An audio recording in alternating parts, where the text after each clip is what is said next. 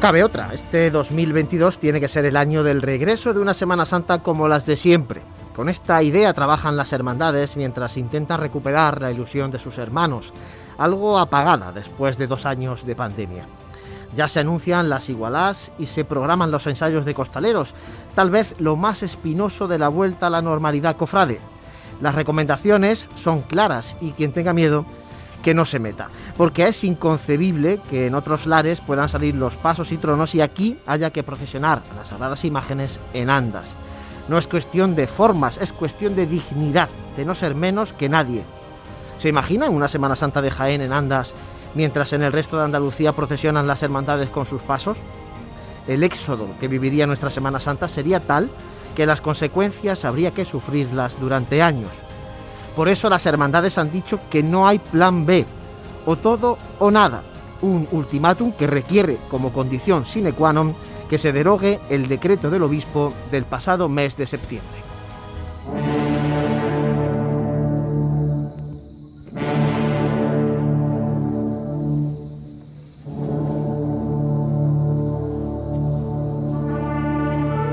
Saludos y muy buenas tardes. Bienvenidos a Radio Pasión en Jaén. Aquí estamos, lo prometido es deuda. Nos hemos retrasado un poquito en la vuelta, ¿eh? después de las navidades, pero es que este, esta variante Omicron pues eh, está haciendo de las suyas y lógicamente había que extremar las precauciones. El equipo está bien, de momento por lo menos, aunque no está al completo aquí. Por ejemplo, tenemos a José Ibáñez eh, fuera de los estudios de Radio Jaén. José, muy buenas, compañero. Muy buenas, ¿qué tal? Feliz año. Feliz año ya a finales de enero. Ya. El 26 de enero. Yo todos los años pregunto, ¿hasta cuándo se dice feliz año? Dicen, bueno, pues hasta San Antón más o menos, ¿no? Pues hasta San Antón, que es el 26 de marzo, pues hasta San Antón Pascuaso, ¿no? San Pues Antón la seguramente. carrera, ¿no? Pues feliz año, feliz año para todos Feliz nuestros todos. oyentes también, por supuesto, que no le hemos felicitado el año, claro que hemos llegado ya pues casi metidos en, en febrero y es un poco raro. Eh, como siempre ya sabéis que estamos en, eh, Ser Más, en el 95.3 de la FM, y también en directo a través de Facebook Live de Cadena Ser Jaén y del canal de YouTube de Pasión en Jaén.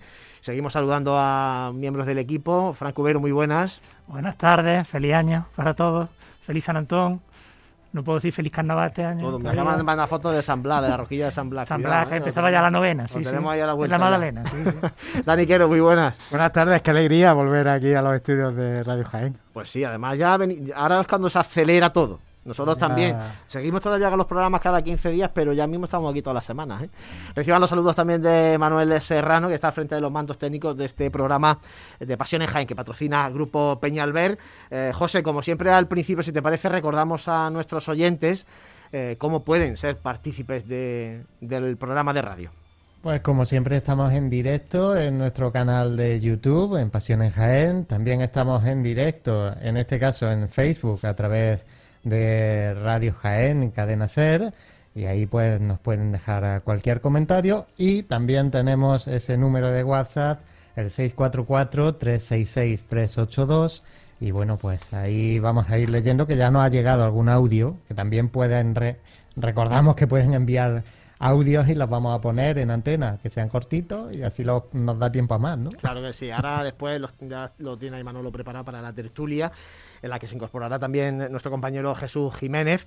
Hoy, como decimos, estamos menos gente aquí en el estudio, pero nos sentimos arropados por todos los que estáis ahí a través de la radio escuchando este programa de Radio Pasión en Jaén, un programa en el que vamos a hablar mucho del cartel de la Semana Santa, que ya se ha presentado. Vamos a hablar eh, con la Hermandad de la Borriquilla, porque eh, este año es especial también para ellos, celebran el 75 aniversario y también vamos a preguntar a la Hermandad de la Santa Cena eh, cómo están trabajando para recuperar la normalidad después del gran susto que sufrieron el pasado mes de diciembre en ese incendio en la parroquia de San Juan Pablo II. Si os parece, compañeros, vamos repasando primero lo más eh, actual. Fran, lo más actual ha sido esa visita del obispo al Vaticano, visita al Santo Padre. La visita límina que hacen cada cinco años los obispos, en este caso los obispos de la provincia eclesiástica de- del sur de España, y se desarrolló eso durante toda la pasada semana y, según declaraciones del obispo Jerez, hablaron de, de cofradía y hermandad en el encuentro que tuvieron con el Papa el viernes, durante tres horas. Bueno, pues mira, eso, Dani, está A ver bien qué nos cuenta que hable porque a si hablan todos los obispos del sur, a lo mejor sacan conclusiones en, en común, ¿no? Y ve lo que hace uno, lo que hace otro. Es que la unificación de criterios es fundamental. Clave, Siempre, siempre. es clave. Seguro que don Sebastián ha tomado buena nota de del resto de obispos también de- del sur, porque estamos a las puertas de una cuaresma y una Semana Santa, pues con esa incertidumbre todavía, ¿no? Eh, también este pasado fin de semana, eh, Dani, la Hermandad del Rocío de Jaén ha peregrinado, en este caso al monte, donde está la Virgen del Rocío. Sí, además ellos eh, están pasando también una época muy complicada porque la pandemia no solo ha afectado a las hermanas de pasión, sino también a las de gloria. Entonces, para ellos ha tenido que ser un momento muy emotivo poder reencontrarse, reencontrarse con la Virgen y con las miras puestas en este año, en esta, en esta Pascua, poder, poder celebrar, poder volver allí a la aldea en peregrinación para vivir la romería como se pueda y les dejen. Bueno, ojalá que, ojalá que sí. Eh, y otra peregrinación, Fran, la de la Hermandad de Gran Poder, un acto, eh, corrígeme si me equivoco, porque no me suena a mí que las hermandades hayan organizado, por lo menos recientemente, en los últimos años, peregrinaciones al Santo Rostro.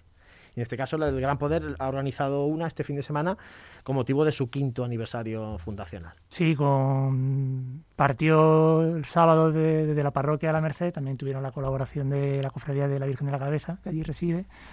Y bueno, el acto consistió en eso, en ir con, los, con las insignias corporativas desde la Merced hasta la Catedral. Allí tuvieron una Eucaristía y veneraron también a, a la reliquia de- del Santo Rostro. Bueno, además se bendijo el llamador de- del nuevo paso, de todo nuevo en el Gran Poder, ¿eh? Está- Lleva cinco sí. años y todo nuevo, el paso. Está nuevo, a tope con, con- con el paso nuevo, porque también creo que están tallando la, la delantera, la quieren tener para la Semana Santa, el llamador, o sea que lo- también los, los candelabros de, de la canastilla nueva.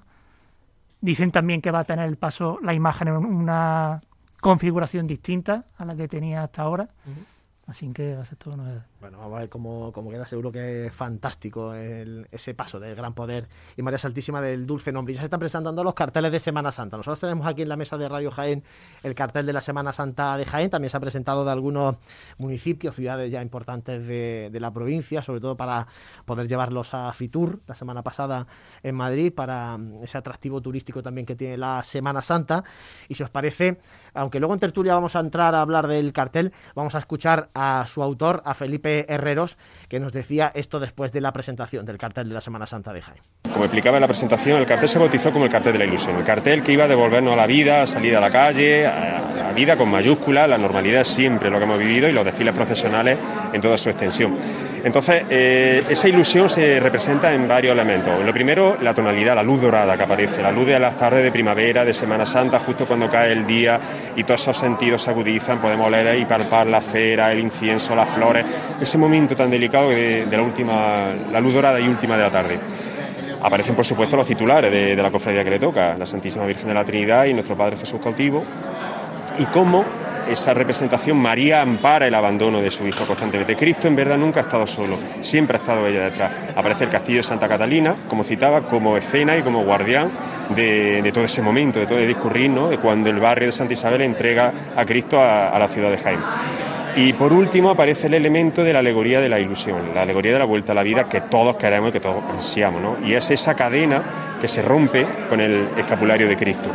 En esa cadena aparecen las cifras entre sus eslabones 2020, 2021 y Semana Santa 2022, en la que rompe esa prisión con el escapulario de Cristo. Si por la sangre de Cristo se nos redime del pecado, con su cautiverio, como el titular en este caso, se nos da la libertad. Y eso es lo que he pretendido precisamente, que sirva como un canto de esperanza, un canto de ilusión y un canto de vida, por fin, y que seamos pues, otra vez libres en todos esos aspectos y podamos disfrutar de estos días grandes que se nos aproximan. Pues eso nos decía Felipe Herreros después de la presentación del cartel de la Semana Santa de Jaén en un acto, eh, Fran Dani, además, que estuvo también condicionado por este maldito coronavirus porque el presentador, precisamente, eh, José Manuel Marchal, no pudo hacer la presentación porque estaba en casa confinado. Sí, aquí le mandamos un abrazo a José Manuel porque tuvo muy mala suerte. Tuvo, tuvo mala suerte y bueno, pues ya supongo esta- que. Como esta no vamos a encontrar más, ¿eh? Sí, Vienen sí. pregones y, y hablo ya en primera persona. Es que, es que es muy, es muy fácil que te toque cuando en el momento más inoportuno. Juanlu, cuídate. Hombre, cuídate. Yo tengo la experiencia de este pasado verano. ¿no? O sea que- Pero yo, a ver, yo digo una cosa, aquí lo que va a haber es que tener el plan B para los presentadores de cartel y para los pregoneros, porque, porque a ver, esta, esta cuaresma va a ser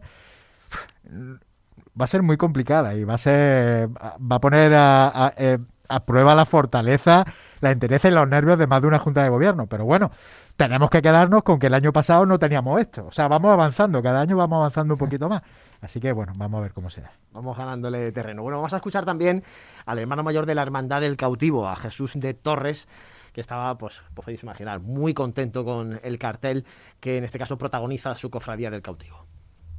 Es una auténtica maravilla, una auténtica maravilla, tanto, eh, tanta simbología en un espacio tan chico, entre comillas, eh, de nuestra hermandad, eh, vamos, es espectacular, es una verdadera obra de arte. Un año muy especial para la hermandad, décimo aniversario, para la parroquia y además también porque, si Dios quiere, será el primer año con María Santísima de la Trinidad por las calles, por eso es protagonista de este cartel. ¿no? Correcto, sí. Eh, es un año súper especial para nosotros, eh, décimo aniversario de la oración canónica de la hermandad, 75 aniversario de, la parroquia también, y encima también en, noviembre empezaremos los actos conmemorativos del décimo aniversario de la hechura de la imagen del Señor, o sea que, que tengamos este cartel en este año para nosotros es un orgullo. ¿Le dijisteis vosotros algo concreto al cartelista de lo que queríais, de lo que pedíais para el cartel? Eh, eh, tuvimos, eh, estuvo allí en Santa Isabel con nosotros y él se estuvo empapando un poco de, de nosotros y nos estuvo haciendo un montón de preguntas de nuestro carisma, de nuestra relación con el barrio y él, vamos, es un estudioso de, de- todo y, y- y ha plasmado perfectamente toda la simbología, como te he dicho antes, de lo que somos nosotros. Bueno, pues esas eran las palabras de Jesús de Torres, el hermano mayor de la Hermandad del Cautivo. Y ya para terminar este repaso a la actualidad, dos cuestiones de costalero. Hoy ya se ha hecho pública las recomendaciones de la Consejería de Salud y Familia para los ensayos de costalero. Si os parece, después en, en tertulia entramos en, detalle unas recomendaciones que ya se hayan filtrado previamente, ¿no, Fran? Sí, no sé si fue el pasado jueves o el pasado viernes, a, través de un medio de comunicación de Huelva, se filtraron todas todas estas recomendaciones que hacía la Consejería de Salud y Familia a las diferentes agrupaciones de cofradías. Insistimos, son recomendaciones, ¿eh? no... Pero bueno, eh, no está mal seguirlas. Bueno, sí. eh, No está mal seguirlas. Ah, Vamos a poner un punto de inicio y ya a partir de ahí se romperán como se puedan, seguramente, pero vamos a poner un punto de partida. Claro que sí. Seguimos hablando de este caso de costaleros para terminar, porque este sábado la Hermandad de la Buena Muerte eh, ha organizado un homenaje a sus costaleros. No son costaleros porque ellos son anderos, en este caso el cuerpo de caballeros, Dan. Sí, además es, una, es un acto que se organiza eh, no todos los años, pero mm, periódicamente. Eh, yo recuerdo, por ejemplo, que cuando estaba de, era hermano mayor Rafael de Vargas, se organizó otro. eh, de hecho, yo, yo tu- tengo todavía el, el- diploma como andero de la Virgen y ahora vuelven a organizar otro, bueno, pues para, para reconocer el- la labor del cuerpo de caballero. Bueno, pues este primer repaso, si os parece, lo dejamos aquí porque luego vamos a hablar mucho más en tertulia. Primer repaso a la actualidad, cofrade. Teníamos muchas cosas atrasadas y, lógicamente, tampoco podemos mirar más atrás porque eh, la actividad cofrade está siendo bastante intensa a pesar de, las circunstancias. Son las 8 y cuarto de esta tarde de miércoles 26 de enero. Hacemos un mínimo alto enseguida regresamos que tenemos ya al hermano mayor de la borriquilla al teléfono. Está claro que comer hay que comer. Si además lo hacemos bien, pues mejor que mejor. Cafetería Restaurante Abreuí te ofrece para comenzar sus magníficos desayunos al mejor precio de la zona centro de Jaén. En una amplia carta se encuentran platos típicos de nuestra gastronomía. Y para cualquier tipo de celebración, nuestro gran salón totalmente reformado ofrece muchas posibilidades y siempre con el servicio personalizado al que nos tiene acostumbrados. Esta Semana Santa tú eliges el momento. Te esperamos en Cafetería Restaurante Abreuí, en calle Hurtado 2, junto a la carrera oficial. Vive, siente, escucha la Semana Santa. Pasión en Jaén.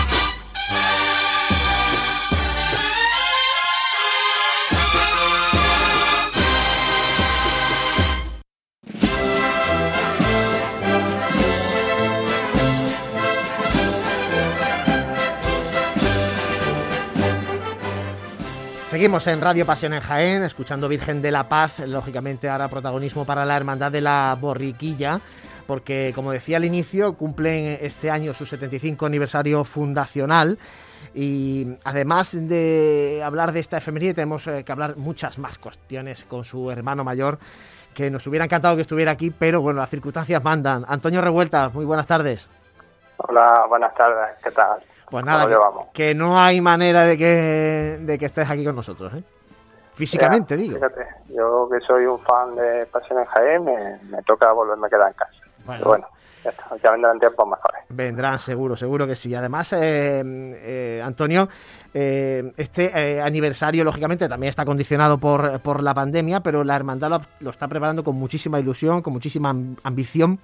lo primero que quería preguntarles ¿Para qué cree el hermano mayor, para qué quiere el hermano mayor que sirva la celebración de este aniversario? Bueno, uno de los principales motivos que, también sirve es, poco de celebrar en los cofrades que, llevemos 75 años de historia. La verdad es que eso se, se, hace, se agradece sobre todo. Pero sobre todo también intentaba sacarnos un poquito, darnos más a conocer y que seamos una cofradía que aunque Jaén sí, sí somos bastante conocidos, pues darnos un poco, abrirnos un poco a ese mundo de, otras provincias, que quizás no, no lo estamos tanto. Eh, Antonio, bueno, ahora vamos a entrar un poco en el, en el programa que habéis eh, diseñado para, para este aniversario, pero entre otras cuestiones, los cultos ordinarios de la hermandad se están convirtiendo en extraordinarios. Lo hemos visto, por ejemplo, este pasado fin de semana con el trido a María Santísima mm, de la Paz. Eh, cuéntanos, ¿qué habéis convertido en extraordinario? Además, el último día tuvisteis eh, bueno, pues una presencia destacada también en el, en el Destacada, sí. Bueno, siempre el trido de María Santísima de la Paz lo hemos intentado que oficiara siempre un franciscano, por nuestra vinculación con el franciscano que llevamos. Y bueno, pensando y buscando un poco cómo podíamos terminar o este año que tendría que ser un poco más especial por ese 75 aniversario, pues eh, alguien se me encendió la bombilla, probamos con el amigo y digo amigo porque eh, la verdad es que el hermano Pablo es ya casi un amigo de, de esta hermandad, Pablo es el secretario del señor Cardenal Carlos amigos y, la verdad que tuvo desde primera hora mucha predisposición a aceptar nuestra propuesta y bueno, pues tuvimos a bien que el día 24, el día de la Virgen de la Paz, que es el día más grande para nosotros dentro de esa festividad, pues tuviera bien acompañarnos y nos oficiara una, una magnífica Eucaristía que, disfrutamos todos con orgullo. Este viernes, además de la de, bueno, de, haber salido recientemente de este triduo, este viernes tenéis la primera conferencia, en este caso sobre la historia de la cofradía. Eh, ¿Qué otros actos destacaría el hermano mayor de ese programa del 75 aniversario, obviando la parte de eh, salidas, traslados, de la que vamos a hablar después? Entonces, si no me quieres que me salte el traslado. bueno, tenemos varias conferencias que creemos que son importantes. Una esta que tenemos este fin de semana, que es sobre la historia, que vamos a intentar tocar todos estos 75 años. Mm, no llegaremos a todos, porque ya 75 años ah, no habrá cofrades que, nos puedan representar, pero bueno, vamos a intentar que da una visión general, porque es bueno que, los cofrades y las cofradías sepamos de dónde venimos. Y entonces, esa es la principal. Pero luego tendremos también eh, otra de arte que sí quiero destacar y creemos porque nuestra cofradía también, nuestra hemos tenido varias varios pasos de la entrada de Jesús en Jerusalén que, que merecen la pena también destacar. Y, me quedo con eso. Y si quieres, pues lo que sí me, puedo quedar con uno de otro lado, pero como me has dicho que me iba a preguntar después, Sí, es, que, es, que, es la siguiente, Antonio. la siguiente. Eh, Está deseando. Claro, porque hay eh, ahí, además de la procesión luego extraordinaria, antes de eso hay dos salidas muy especiales, de tanto del Señor de la Salud como de la Virgen de la Paz al convento de las Bernardas. Háblanos de eso. Pues mira, esto resulta de que surge una idea de en la comisión del 75 aniversario que la formamos y me cuentan que, que la primera vez que la cofradía se puso en la calle, pues fue allá por, eh, fue un 2 de abril, ¿vale? Y se puso en el convento de las Bernardas Y entonces pensamos, digo, pues mira, esto desde entonces, luego estuvieron saliendo un par de años, luego ya se cambiaron de sede y dijimos, digo, pues que menos que coger en anda al señor de la salud, digo, y llevárnoslo allí, oficiarle un, una hora santísima, en fin, que queramos hacer una exposición y, y estar un rato pues con las hermanas franciscanas que, que, que bien eso lo merecen porque nos arropan muchísimo, tenemos mucho contacto con ellas y, y ese quizás es el, la parte de la procesión extraordinaria, es un momento que creemos que, que lo vamos a disfrutar mucho los cofrades de, la borquita. Eso va a ser en cuaresma, ¿no, Antonio? Eso va a ser el 2 de abril. O sea, muy cerquita ya, la semana eh, antes, prácticamente, la semana previa a la Semana Santa. Justo una semana antes, que tendremos que estar a la misma vez, porque nosotros ya tendríamos que estar montando los pasos para esa fecha, pues tenemos que hacer un huequito buscaremos una anda y, nos llevaremos al Señor de un tiempecito, donde va a ida y vuelta, pero bueno, por lo menos para que esa efeméride de ese día 2 de abril pues, quede resaltado de, estos 75 años de historia. Y después en mayo le toca a la Virgen. Claro, no hemos querido dejarla por, por menos, porque como eh, son las dos imágenes, la, la las hermanas de la, las monjas de la Bernarda tenían ganas también y dijimos, pues, ¿por qué no? Mira, pues, a la Virgen también hay que llevarla. Lo solicitamos al obispado y estuvimos bien y aprovechando que tenemos el rosario por el mes de mayo, pues dijimos, ¿por qué no? Pues vamos a llevárnosla también a la Bernarda y entonces será la siguiente vez pues que podamos salir en anda los dos pasos con las dos imágenes y que podamos llevar allá a la Bernarda para que sobre todo pues tengamos ese rato de recogimiento con ella. Y luego en octubre la procesión extraordinaria. Una procesión extraordinaria eh, solamente, solamente con el paso, bueno, claro, todo esto estamos ya hablando de que en octubre eh, yo mira a Dani, cada vez que hablo de, futuro y de coronavirus de pandemia, mira a Dani. En octubre, contamos que en octubre ya, Dani, ¿no? Ya nos habrán puesto hasta la cuarta, la quinta, yo qué sé, ¿cuántas llevaremos, no? En octubre tendremos la prima hermana de Omicron y esperemos que sea más leve y que siga. En fin, yo creo que iremos mejorando. A ver, si, si tiramos atrás en el tiempo desde el 2020 hemos ido mejorando cuaresma tras cuaresma. Vamos a seguir así. Esperemos que sí. Bueno, pues como decimos, en octubre sería esa procesión extraordinaria, pero solamente va a ser con el paso de la entrada de Jesús en Jerusalén, de nuestro Padre Jesús de la Salud.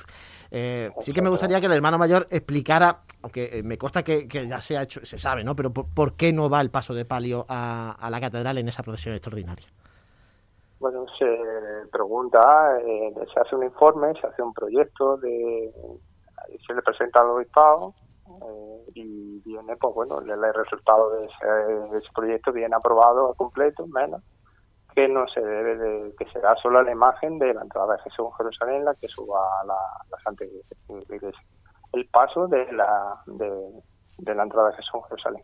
Y pues, pues, que solo suba un paso. No, no autorizan de, de momento pues, que suban dos pasos. No te puedo contar más nada, Luis viene una orden del obispado y nosotros por el momento la, la catamos. Se acata y seguro que se disfruta muchísimo. Estaremos eh, disfrutándola, ojalá, en ese mes de octubre, esa procesión extraordinaria de la Hermandad de la Borriquilla con motivo de su 75 aniversario. Dani, Fran, ¿alguna cuestión para el hermano mayor de la Borriquilla? Antonio, buenas tardes. Buenas tardes.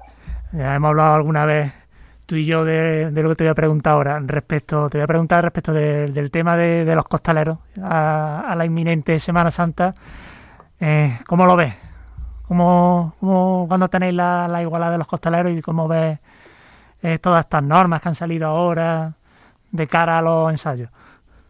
Pues las tenemos frenados. Los costaleros y sobre todo pues, el, todo el cuerpo de capataces están frenados, porque no le paro de decir lo mismo, chicos, ir programándolo, lo tienen todo programado. Tengo ya igual las puestas, hay una fecha determinada, hay un número de ensayos que van a ser muy poquitos por el tema de que nos vamos a agarrar esto último que ha llegado de la Andalucía, pero quiero esperarme a que nos volvamos a reunir todos los hermanos mayores y tomemos una decisión un poco más poco y a raíz de ahí pues si se da pistoletazo de salida pues nos pondremos. Con mucho miedo, es cierto, porque nosotros tenemos encima, no tenemos por igual ensayo, ensayamos con nuestro paso. Y bueno, pues a lo mejor no es lo mismo, pero intentaremos hiperventilar aquello de alguna manera. Hablábamos, hablaba contigo además de aquella supuestamente aparato que, limpiaba el aire, pues hay, que verlo todo, hay que verlo todo, todas las opciones. Dani, ¿alguna cuestión para...? sí, Antonio, buenas tardes. Eh, yo quería preguntarte eh, que me hicieran un poco una valoración de, bueno, ya ha pasado un poquito de tiempo, pero del cartel del 75 aniversario de esa obra de, Vaquero, que a mí me parece un, cartel magnífico, pero si quisiera tener una valoración tuya como hermano mayor de cómo, de cómo ha calado ese cartel en la hermandad. Mira, eh, el cartel cuando yo me presento en Sevilla y, Fernando lo tenía ahí tapado en su taller y lo descubre, la primera impresión es que le das con la boca abierta. La verdad que nos ha gustado mucho y, y luego lo que más quizás hincapié con esas luces que la ha sabido trasladar y esa, esa mirada que fija que se te va al Señor. Con lo pequeñito que lo ha pintado, pero la grandeza que le da al cartel. La verdad es que estamos muy contentos con, con Fernando, Fernando Vaquero, se ha volcado con nosotros, ha estado siempre ha estado ayudándonos en todo lo que yo he ido pidiendo y sobre todo lo que me quiero es con la proyección que le hemos ido dando a, esta hermandad. Si al principio me preguntabais por eso, a raíz de Fernando Vaquero, la hermandad de la borriquita de Jaén pues está casi en voz de toda Andalucía y, parte de, de algunas ciudades de España. Bueno, pues seguro que este aniversario se servirá también para, para eso que comenta Antonio Revueltas, para que la Hermandad de la Borriquilla eh, sea más conocida fuera de Jaén, porque aquí lo es eh, y mucho, y además aquí en Jaén es muy querida la Hermandad del barrio de, Belén. Antonio Revueltas, muchísimas gracias por haber estado con nosotros en este programa de Radio Pasión en Jaén y toda la suerte del mundo para que este aniversario lo podáis celebrar con la máxima normalidad posible y con el máximo éxito posible. Pues muchísimas gracias y este, esperemos, esperemos que este, esta pandemia no, nos deje. Muchísimas gracias. Un abrazo, Antonio. Nosotros hacemos eh, un mínimo alto y seguimos aquí en Radio Jaén, en Pasión en Jaén. Está claro que comer hay que comer. Si además lo hacemos bien, pues mejor que mejor. Cafetería Restaurante Abreuí te ofrece para comenzar sus magníficos desayunos al mejor precio de la zona centro de Jaén. En una amplia carta se encuentran platos típicos de nuestra gastronomía. Y para cualquier tipo de celebración, nuestro gran salón totalmente reformado ofrece muchas posibilidades y siempre con el servicio personalizado al que nos tiene acostumbrados. Esta Semana Santa tú eliges el momento. Te esperamos en Cafetería Restaurante Abreuí, en calle Hurtado 2, junto a la carrera oficial. Vive, siente, escucha la Semana Santa. Pasión en Jaén.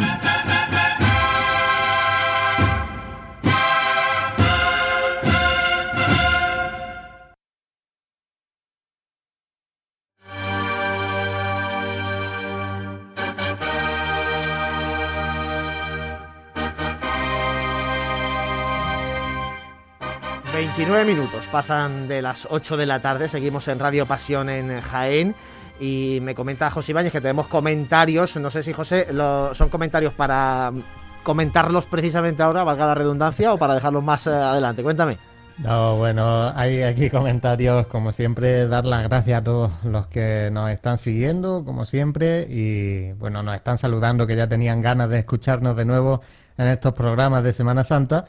Y Luis Quesada, en este caso, eh, bueno, hacía ese, apostillaba que a ver si eh, fuera posible invitar a Capataz a la tertulia para escuchar su opinión sobre la situación y la incertidumbre de cara a los ensayos y a la Semana Santa.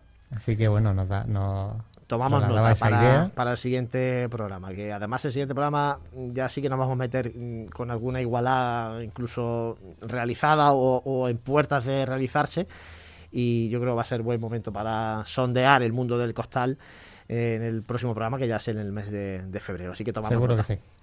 Bueno, pues eh, eh, ahora después de, haber, de hablar con la Hermandad de la Borriquilla, vamos a seguir en el Domingo de Ramos, porque vamos a hablar con la Hermandad de la Santa Cena. El pasado 22 de diciembre, de madrugada, un incendio en la parroquia de San Juan Pablo II encendió todas las alarmas. Gracias a Dios, los daños se redujeron principalmente a la imagen de Judas Iscariote y desde entonces la Hermandad de la Santa Cena trabaja a contrarreloj para adecuar el templo primero y restaurar también y limpiar el conjunto de su imaginería para que esta cuaresma puedan celebrarse los cultos con total normalidad. Para conocer en detalle estos trabajos que están llevando a cabo desde la Hermandad de la Santa Cena tenemos al teléfono a su hermano mayor, a Fernando Casado. Fernando, buenas tardes. Buenas tardes. Bueno, Fernando, recordamos un poquito eh, que las imágenes de la Santa Cena, tanto el apostolado, eh, Jesús Salvador, como María Santísima de Caridad y Consolación, están retiradas del culto y que Antonio Bernal, el imaginero que las realizó, está mm, trabajando sobre algunas de ellas. Eh, ¿Qué imágenes tiene ahora mismo Antonio Bernal en su taller, Fernando? Pues ahora mismo las imágenes que tiene Antonio Bernal en el taller son las de María Santísima, de la Caridad de Consolación, eh, la imagen de Judas Iscariote y, Mateo. Porque, bueno, lógicamente la de Judas Iscariote desde el primer momento, eh, la hermandad comunicó que había sido la, imagen afectada. Eh, ¿Se puede recuperar? Se está recuperando, ya estaba dañada casi en un 70%, pero vamos, ya se, se está recuperando, la, se ha recuperado la parte de la derecha, y se están trabajando con, con la parte izquierda que es la más la más que más ha sufrido, más daño ha sufrido. Y comentabas también que está la de San Mateo porque es justo el apóstol que estaba al lado de Judas, ¿no? Sí, eh, Mateo estaba al lado de Judas y lo que tiene Mateo es un burbujas que le han salido por, por efecto de la temperatura alcanzada en el incendio. Fernando, ¿y la imagen del Señor? ¿Ha estado, ¿ha estado en el taller ya o no? No, esa ya el lunes, este lunes pasado, ya la retiramos del taller y la tenemos ya reservada en, las dependencias de la iglesia. Está, limpia. Perfectamente. Eh, Una vez efectuado el proceso de limpieza. ¿Y tiene intención, Fernando, tiene intención la hermandad de que todas las imágenes pasen por el taller de Antonio Bernal o hay alguna que no merece la pena llevar? No, todas todas tienen que pasar por el taller, todas tienen que tener su el paso al taller para, para la limpieza, ya que todas las imágenes están han cogido mucho del humo, están poco están ennegrecidas. Claro. ¿Y cuándo prevé la hermandad que se pueda mm, de nuevo exponer al culto público las, las imágenes de, de la sobre todo los titulares, a Jesús Salvador y María Santísima de Caridad y Consolación? Los titulares queremos que estén eh, para el mes que viene, porque vamos, eh, la imagen de la Virgen solamente es limpieza, como la de Jesús, con lo cual es un proceso bastante bastante rápido, ¿no? Ya una vez que, que Antonio Bernal ha visto, ha tratado la limpieza y ha visto hasta dónde estaba la oscuridad de, la imagen, pues ya a partir de ahí la, la limpieza es mucho más, la actuación sobre la imagen es mucho más rápida. Y ahora, Fernando, quería eh, preguntarte un poco más en el plano personal. Cuando recibes la llamada y te dicen, Fernando, hay un incendio en la parroquia, ¿qué te pasa por la cabeza? ¿Qué haces en ese momento? ¿Cómo, no sé si, si uno es capaz de, de guardar la calma, si los nervios se te, dejan inmóvil, no sé. Hombre, al principio te queda en el shock. Se queda ahí parado y no sabes reaccionar. Entonces ya empiezas a moverte, porque me he llamado mm, José Paulano, que está como presidente de la fundación y de responsable también de todo el complejo, y me llamó y me dijo, Fernando, ha habido un incendio, pero que está ya controlado. Entonces, te quedas así un poco, pero inmediatamente ya reacciona y cuando llegué a la iglesia, pues aquello fue bastante duro. Me imagino, me imagino que sería complicado. Y además a raíz de ahí surge eh, bueno, el, el, apoyo, el ánimo de cofradías de Jaén, de fuera de Jaén, de los cofrades de la sociedad jiennense. No sé si en la cofradía habéis sentido ese, ese apoyo, ese respaldo de, de Jaén hacia la hermandad. Pues sí, hemos tenido mucho apoyo de todas las cofradías de Jaén, incluso mm, en esos mismos momentos, en esos mismos días, saltó una agrupación que hay de cofradías de Santa Cena de, España y en la cual eso ya fue fue una, un río de, mensajes, de saludos y de apoyo de, todo el, de todos los puntos de España. Dani Quiero. Eh, Fernando, buenas tardes. Eh, muy buenas. Buenas tardes. Una, una cosa, yo quería preguntarte eh, el tema, eh, este incidente que se produce con el fuego, que hace que, la, que, que las imágenes tengan que ir pasando por el taller del imaginero. Además, eh, bueno, todas las hermandades se han visto más o menos resentidas por, por la pandemia, por las consecuencias de la pandemia. Eh, ¿Todo esto en conjunto va a hacer que proyectos eh, que tiene la hermandad, eh, como por ejemplo el bordado del, del, manto de la Virgen, se retrasen o sigue todo en su sitio? Vamos, nosotros estamos atendiendo ahora mismo los proyectos que tenemos. Mm, lo que pasa es que, de acuerdo con, la, con motivo de la pandemia, se va un poco dilatando eh, en el tiempo, puesto que el coste es muy elevado y es y los ingresos ahora mismo estamos nada más que con lo mínimo, ¿no?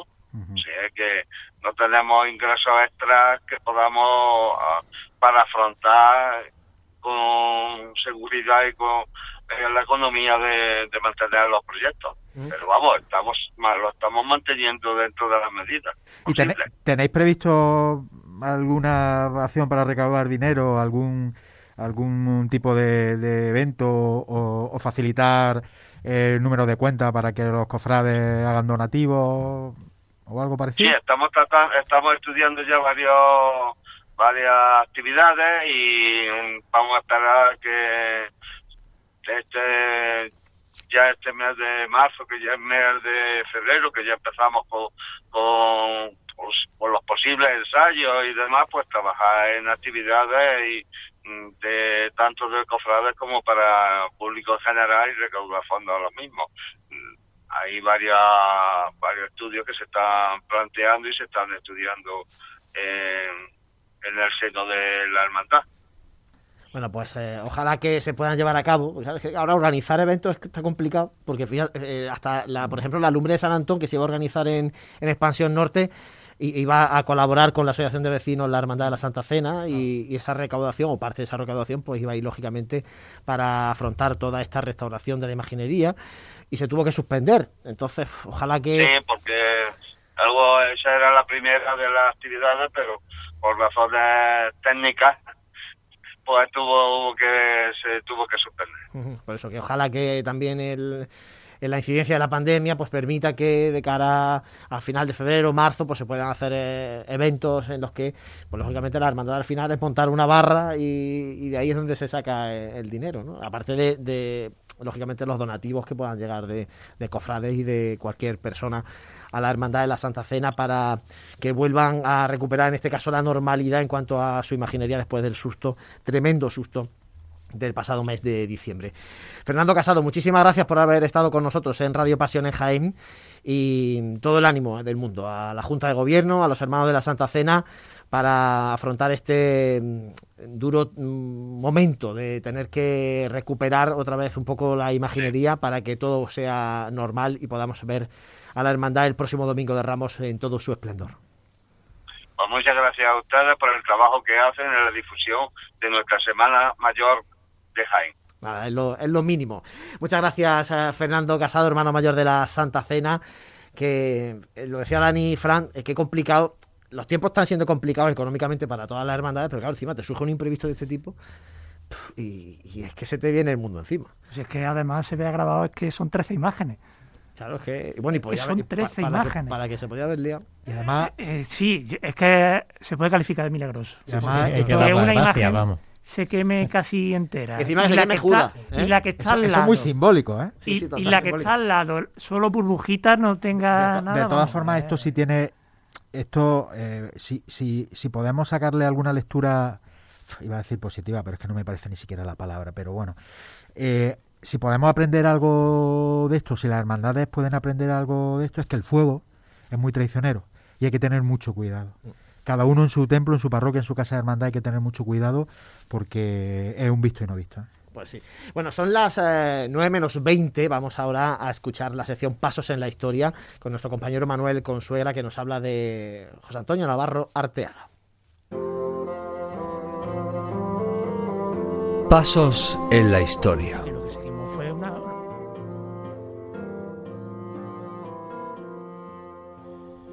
Seguimos avanzando cada programa en el repaso de los imagineros que han dejado huella en la Semana Santa de nuestra capital.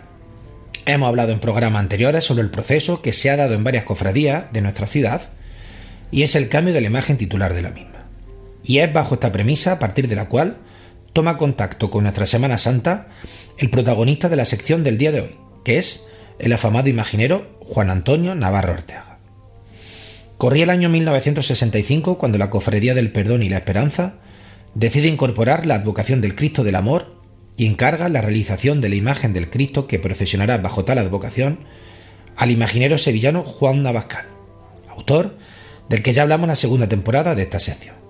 Imagen que realizará el desfile procesional hasta que en 1992 la cofradía decide la sustitución de la imagen del Cristo del Amor y Judas por un nuevo paso de misterio realizado por Navarro Arteaga. Juan Antonio Navarro Arteaga nace en la ciudad de Sevilla en 1965. Afamado escultor, especializado en imaginería religiosa, aunque sin olvidar multitud de excelentes obras alejadas del ámbito del que nosotros nos ocupamos. Inicia su carrera joven, ya que a los 15 años entra como aprendiz en el taller del escultor e imaginero Juan Ventura, abriendo su propio taller a los 20, en el popular barrio de Triana. Navarro Arteaga se define en su web como un artista que tiene la capacidad para conjugar la síntesis de los grandes genios del pasado con la técnica de los modernos, definiendo su obra como una obra llena de carácter donde el sentido del movimiento y la serenidad van reflejándose en cada una de sus creaciones. Navarro Arteaga bebe sobre todo de los modelos del maestro cordober Juan de Besa, figura fundamental de la escultura sevillana, reflejándose también un influjo del granadino Pedro de Mena. El autor muestra en su obra un afán por reproducir escrupulosamente hasta el más mínimo detalle anatómico, la concepción de los rostros como auténticos retratos, la efectita teatralidad de su misterio. Entre su numerosa obra podemos destacar la exaltación de la Cofradía de Nazarenos de León, el paso de misterio que realiza para acompañar al Cristo de la Cofradía de la Cigarrera de Sevilla, el misterio de la Sagrada Cena de Almería o la figura secundaria de la entrada de triunfal en Jerusalén de Málaga. Pero volvemos al año 1992, año en el que, como hemos citado con anterioridad, la Cofradía del Perdón decide cambiar la imagen del Santísimo Cristo del Amor y se pone en contacto con el autor del que estamos hablando en el día de hoy para tal fin. La imagen del Cristo del Amor está marcada por su carácter barroco andaluz, tan importante en la imaginería de nuestra tierra, aunque en ella podemos ver ciertos matices manieristas que hacen de esta talla una imagen de gran calidad. Realiza el paso de misterio al completo entre los años 1992 al 94. Si por algo podemos destacar este conjunto escultórico es por su hiperrealismo, característica que en sí mismo define al barroco, tanto en la relación que mantienen las distintas imágenes del conjunto como la esencia de cada una de ellas. Imágenes caracterizadas por su expresividad, como por ejemplo el rostro de Judas que se acerca al maestro para traicionarlo. Este hiperrealismo se muestra también en el estudio pormenorizado de los elementos que conforman las imágenes, desde el pelo, el rostro, hasta la vena o los tendones, que dan una mayor expresividad a la obra del genial imaginero. El conjunto representa, por lo tanto, el momento en el que Judas traiciona a Jesús, en el momento del beso traidor. Lo acompañan San Juan y San Pedro, el sicario del sumo sacerdote y una pareja de soldados romanos.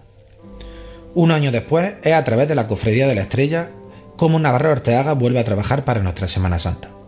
En los primeros años del siglo XXI la cofradía decide realizar el paso de misterio que acompaña a nuestro Padre Jesús de la Piedad, conjunto escultórico que representa la sagrada presentación al pueblo de Jesús.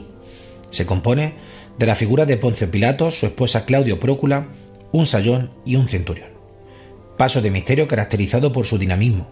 Lo podríamos incluir en el estilo neobarroco, con tintes clásicos, imperante en la obra del autor sevillano. No son estos los únicos trabajos que realiza Navarro Arteaga para nuestra provincia. Realiza para la Semana Santa de Úbeda el Señor de la Sentencia, que procesiona la noche del Jueves Santo por las calles de la ciudad renacentista, imagen realizada en 1998, y nuestro Padre Jesús de la Pasión de la Cofradía de la Vera Cruz de Marto.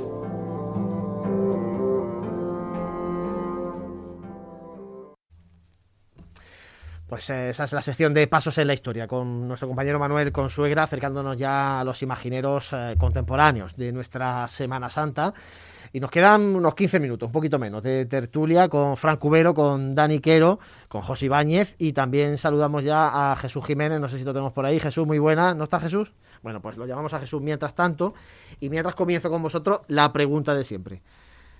Semana Santa de 2022, ¿normal? Fran. Eh, sobre todo y viendo las normas de la Junta, sí, rotundamente sí.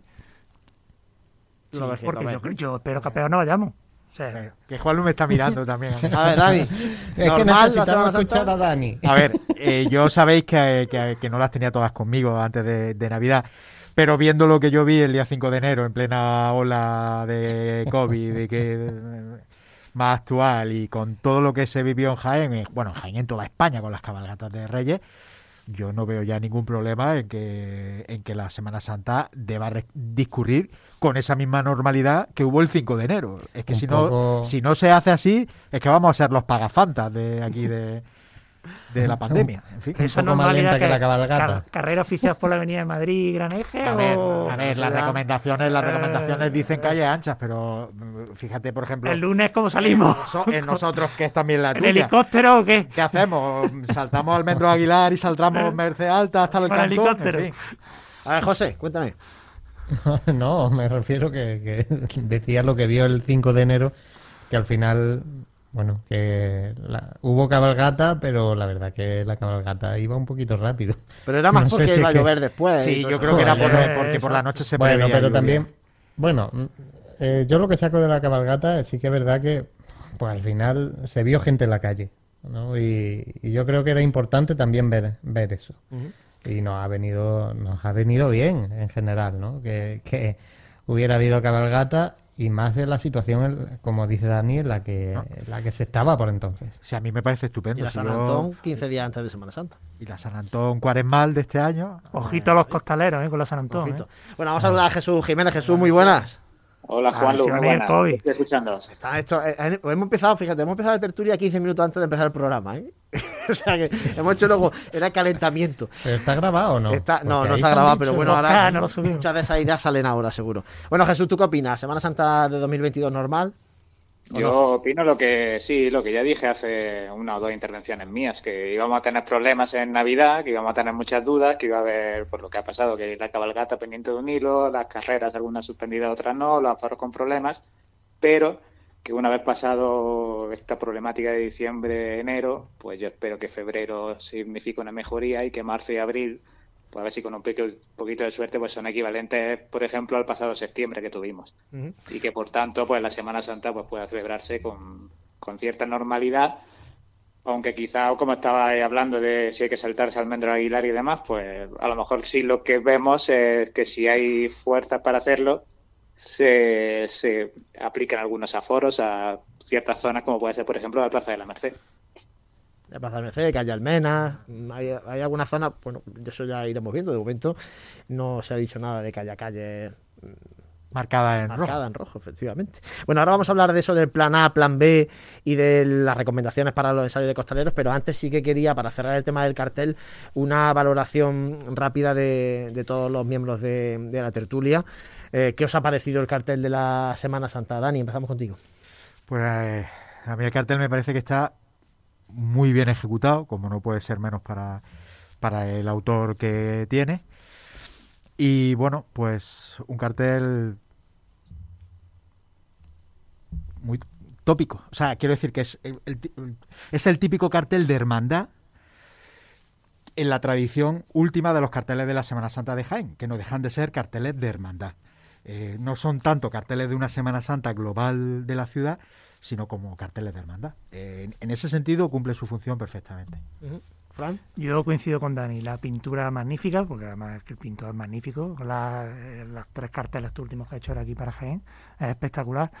Eh, es más una pintura de hermandad, pero también, bueno, es lo que quieren las hermandades, ¿no?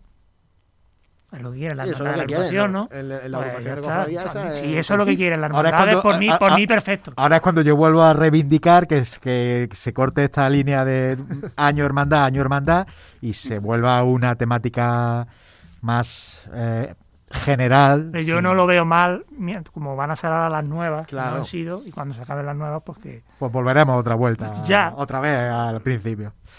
Jesús, ¿qué te parece a ti el cartel? Pues en general de acuerdo con lo que estoy diciendo. Eh, la ejecución está clarísima que es muy buena, la hermandad del cautivo seguro que está contentísima.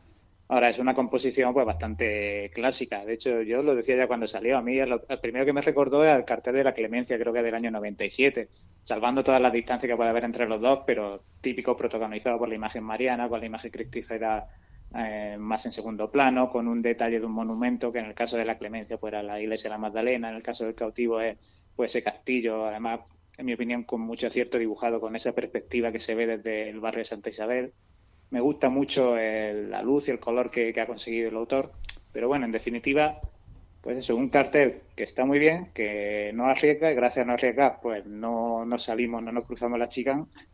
Y, y, bien, yo creo que si comparamos con el resto de Andalucía, por ejemplo, yo creo que Jaén está este año en puestos bastante altos. José, ¿qué te parece, qué te ha parecido a ti el cartel de la Semana Santa? A mí el cartel me gusta, me gusta y sobre todo me, eh, quiero destacar del cartel me gustan dos cosas, aunque parezca, me gusta mucho la colorimetría, la paleta de colores que se ha utilizado, porque tiene mucha, está, muy en consonancia, ¿no? Y, a, y aparte también lo escuchábamos al, artista en el, en el, inicio del programa hablar, de esta paleta escogida y, a mí me transmite esa, esa calidad que ha buscado con esta paleta de colores, pues me, transmite más tranquilidad, ¿no? Y, y, sosiego en estos tiempos que, que, que, tenemos por delante y en esta cuaresma atípica también, pues eh, a mí me gusta, ¿no? Eh, cómo se ha escogido eso. Y obviamente pues está ejecutado genial y el cartel, como siempre, pues gana más en directo, ¿no? Que, al final eh, visto así en imagen digital, pues parece hasta una foto, ¿no? Pero, pero una vez que, que, se está delante, pues el cartel, la verdad que impresiona más, como suele pasar en este tipo de, de cosas. La verdad es que fijaros que lo que es donde parece que el, el autor tiene más libertad, por ejemplo, a la hora de, de poner el nombre de Jaén. Eh, sí, sí, ha jugado con, con, lo, sí. con, el marco del Santo Rostro, ¿no? Y, y lo de las cadenas y el escapulario, todos esos detalles pues ahí es donde el, se ve la impronta de, de esa libertad no creativa.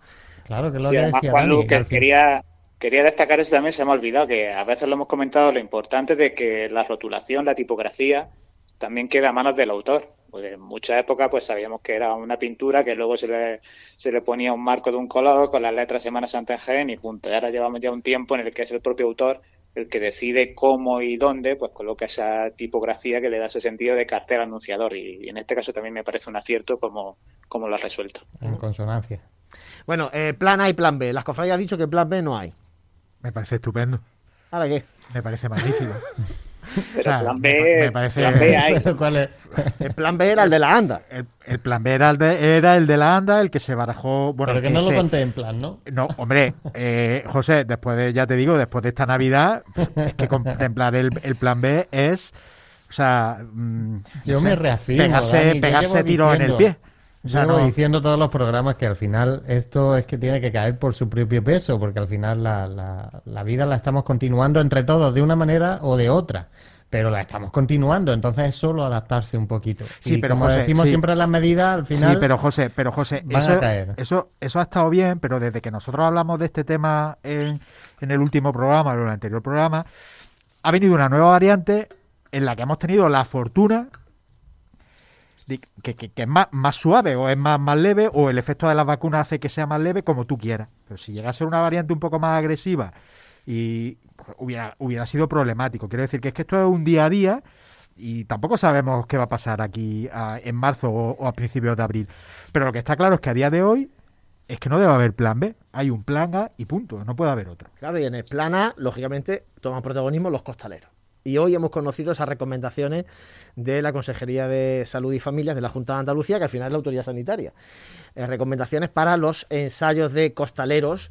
Eh, y tenemos por ahí algún mensaje que nos ha llegado al, WhatsApp de, un oyente.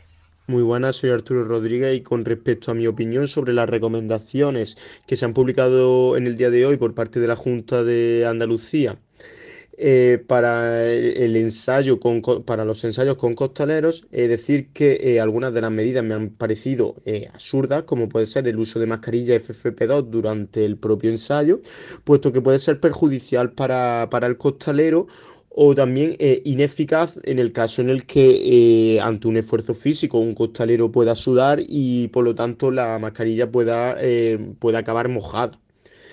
Eh, por lo tanto pues, perdería su eficacia. También eh, considero absurdo el que se tenga que recoger el uso o recomendar el uso de, eh, el no uso de faldones, puesto que a día de hoy yo no sé o desconozco qué cuadrilla ensayan con faldones, así como también que se recomiende el lavado y desinfección de manos, cuando se ha demostrado también que el, el virus se transmite eh, por vía respiratoria o a través del aire.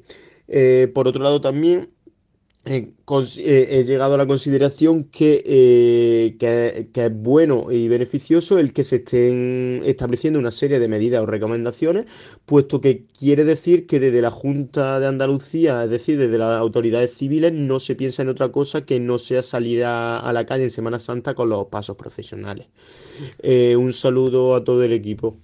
Bueno, pues esa es la opinión de Arturo. Muchas gracias por mandarnos ese mensaje. No sé, José, si rápidamente podemos comentar algunos otros comentarios que han llegado a redes sociales, porque, claro, vamos ya como siempre mal de tiempo. Eh, eh, y como hemos dicho, en el siguiente programa vamos a hablar mucho de Costalero, vamos a hablar mucho de estas recomendaciones, pero bueno, por, no, por comentar algo de los oyentes. Bueno, eh, solo vamos a, vamos a referir, porque hay muchos comentarios también de mucha gente que, sobre todo en esta noticia que hemos puesto en Facebook, eh, pues bueno, ahí pues cada, cada uno tiene su propia opinión y tiene su propio juicio, ¿no? Así que eh, sí que nos espera mm, una, una cuaresma movida en ese sentido, porque hasta que se vayan regulando todas estas situaciones, pues cada uno va a opinar de una manera totalmente diferente y sobre todo el problema es que se compara con otras situaciones también y con otros colectivos. Bueno, pues ya mm, iremos viendo, ¿no? Cuando empiecen los ensayos a ver cómo va funcionando. Principalmente, por resumir, recomendaciones. Reducir el número al mínimo posible, número de ensayos. Hacer dos, tres como mucho. No creo que se vayan a hacer muchos más. Mascarilla FFP2, como decía Arturo. Y luego también está la realización de test de antígenos eh, previos a cada ensayo, que ahí es donde yo veo a lo mejor más dificultad. Fíjate. Pero Los test me parece una exageración sinceramente. como recomendación está bien, es si nos ponemos en lo ideal, pues ya está, como si te hacen un test cada día antes de que entres a trabajar, pero luego quizás eso no es trasladable. Y además, también lo de las mascarillas, lo que decían, yo por ejemplo vería mucho más importante en hacer hincapié en el correcto uso de las mascarillas, incluso que las cofradías tuvieran la capacidad de ofrecer mascarillas nuevas estén allí para asegurarse de que todo el mundo que la participa pues la tiene recién puesta, que si cuando sale a hacer el esfuerzo pues se puede poner una nueva, cosas así para asegurarnos no tanto de test, sino de que el uso de las mascarillas, por ejemplo, está siendo correcto. Yo a mí está muy rápido, estas recomendaciones a mí me parecen como cuando tenías 14 o 15 años y bajaba a la feria por primera vez, así por la noche y tal, y te decía tu madre o tu padre, hijo mío, no bebas, no te metas en follones, si ves pelea, apártate. Pues esto es lo mismo, ¿eh? es lo mismo. Pero bueno, están en, están en su papel, tienen que hacerlo y bueno, pues ya está. Lo que hay que llegar es sobre todo con esa tercera dosis eh, a los ensayos también, ¿eh? Sí, importante. Eh, y que ya, ya, esta semana hasta los de 30 años se pueden vacunar, pueden por, eso. por eso, así que cuando lleguen los ensayos, estar casi todos con esa tercera dosis también, reforzando la, la inmunidad frente al virus y que sea lo que Dios quiera, nunca mejor dicho. Pero bueno, bueno, nos tenemos que marchar. Jesús Jiménez, muchas gracias, compañero, como siempre. Muchas gracias a vosotros. Un saludo. Eh, Franco Vero, hasta la próxima. Dentro de 15 días. Cuidaros mucho, ¿eh, Dani? Hasta la próxima, una alegría volver al estudio. Y José Ibaña, en el próximo te quiero aquí a mi lado, ¿eh? Pues, pues sí, en el próximo espero que nos veamos por allí. Claro que sí, ojalá que sí. Muchísimas gracias a todos los que estáis ahí. Gracias al Grupo Peñalver por patrocinar estos programas de Pasión en Jaén. Nosotros nos vamos. Gracias por compartir nuestra pasión.